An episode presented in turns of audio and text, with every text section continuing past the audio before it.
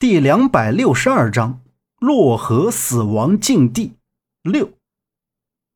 杨木抵住大粽子的脖子，将其向后推去，说道：“阎王那里不会收你的，快走！”他握着手里的长刀，对着大粽子的脖子用力的划了一刀。然而大粽子没有一点感觉，只是变得更加凶猛。他抓住杨木握刀的手腕，把杨木提起来就往地上摔去。杨木被重重的摔在地上，五脏六腑都要被摔了出来，手里的长刀也飞了出去。大粽子面目狰狞，俯身就要再次抓起杨木，而就在这时，周震快速起身，取了那具白骨身上的断剑，朝着大粽子的身上刺去。但是大粽子头一扭，手臂一挥，就把周震拍到了一边。大粽子的狰狞的脸再次对准地上的杨木，一步步靠近。突然，风一样的脚步声从杨木的身后冲了过来，这一个箭步就跨到了杨木的身前。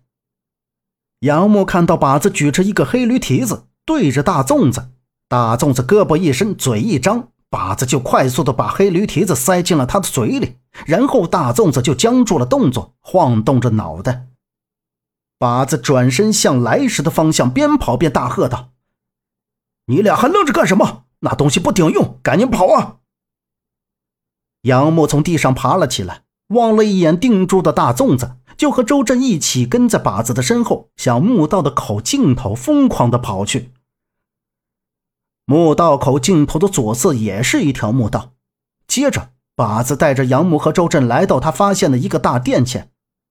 张瑞雪、夏洛伊他们都在大殿旁的一堆落石前休息。门三爷跟他的手下在他们对面待着。夏洛伊看到杨木和周震两个人都平安无事的回来，一颗大石头总算是落了地，瞬间脸上露出了笑容。张瑞雪也望着他们，见他们都没事，也都放下了心，拿起水壶喝了一口水，瞅向门三爷。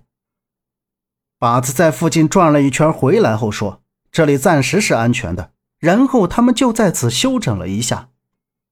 经过和大粽子的一番激烈打斗之后。周震肩膀上受了伤，夏洛伊正给他清理伤口。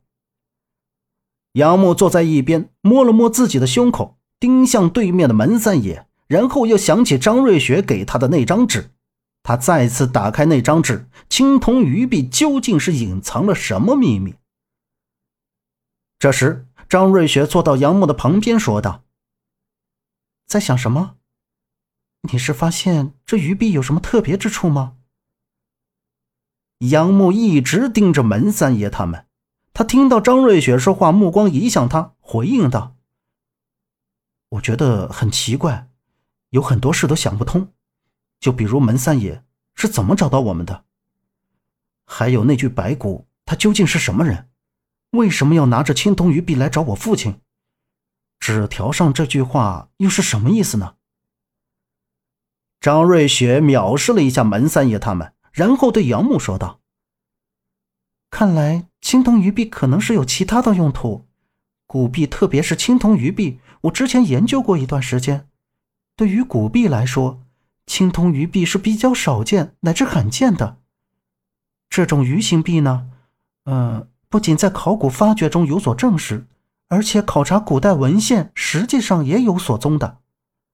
在异录中就有记载着六五。”冠于以攻人，宠无不利。高亨注：冠川也。冠于者各个相次，不得相越，以于有人排定之顺序。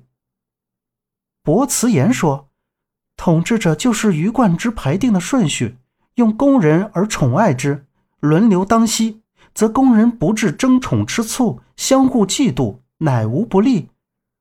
后指以次禁欲，不偏爱。对于罐子，当然后来的罐子也成了钱币数量单位，像一千文钱为一罐。那么理解了罐子的含义，王以罐鱼以供人作为凭证，就不应该是直接利用的活鱼，而是利用铜鱼这种钱贝了。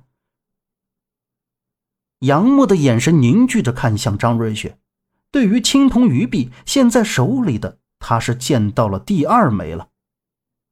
在此之前，夏叔也同样收到了青铜鱼币。那夏叔说，青铜鱼币是从黄淮间一座墓里盗出来的。那现在这枚青铜鱼币会不会也是从同一个地方拿出来的？他们之间又有什么样的关联呢？杨母想着，就听到张瑞雪停顿了一下，接着说道：“也就是说，把钱币铜鱼穿起来，排在哪里？”某条铜鱼就代表着某位工人，依次为王轮流当息而宠爱之，则无不利。当然，如果王用真鱼的话放在卧室里，不仅腥臭，影响王之性欲，而且腐烂之后又怎能作为年复一年的凭证呢？其实，不仅在周代利用钱币铜鱼来排序，现在算卦的先生也经常用铜钱来占卜命运，其含义如出一辙。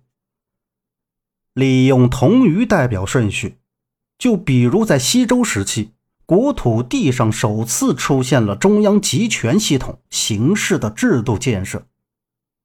周王室各国的共主，但到了东周，周王室已经没有影响力了。到最后，同样是大鱼吃小鱼，大的诸侯国吞并掉小的诸侯国，最终形成了战国七雄之势，最后又被最强的秦国所统一。杨木看着手里的青铜鱼币，说道：“瑞雪，你是说这青铜鱼币很有可能是和古代某种形式排位顺序有关，又或者象征着某种意义？”张瑞雪定了定神，眸光闪了闪，说道：“这个鱼币究竟是钱币还是用来做什么的，我也不敢确定。不过我倒是查阅过有相关的资料，像我国的图腾之中。”鱼还有鱼纹这种形式是象征多子，象征丰收和富有。鱼有年年有余的余，有谐音因素，代表着吉祥鱼。图腾鱼类，古代提的多，近代提的少，但人们又崇拜和喜爱鱼类，视鱼类为吉祥物，有寓意吉祥、繁荣、富强等。所以鱼形币可能不仅是因为古人想把它作为鱼的替代品。更对他赋予了对生活、生命美好的意义与期望。由于它的古老和稀少，更使它被披上了一层神秘的外纱。啊，对了，我在一本古籍上看到，古代有一个部族运用五行观天象、切莫天机，而所使用的方位物品就是青铜鱼币。这五枚青铜鱼币是用特殊的青铜冶炼而成的。之后，这部族的人在鱼眼中放置了特殊的灵珠，可以通过外界环境而改变鱼币的本身，与天气变化而产生一定的磁场感应，从而达到观天定向测乾坤。但是后来，这五枚青铜鱼币就流失了。有传言说，如果集齐那五枚青铜鱼币，找到那部族的遗址，再次开盘定向，就能够得到自己想要的东西。本集播讲完毕，感谢您的收听。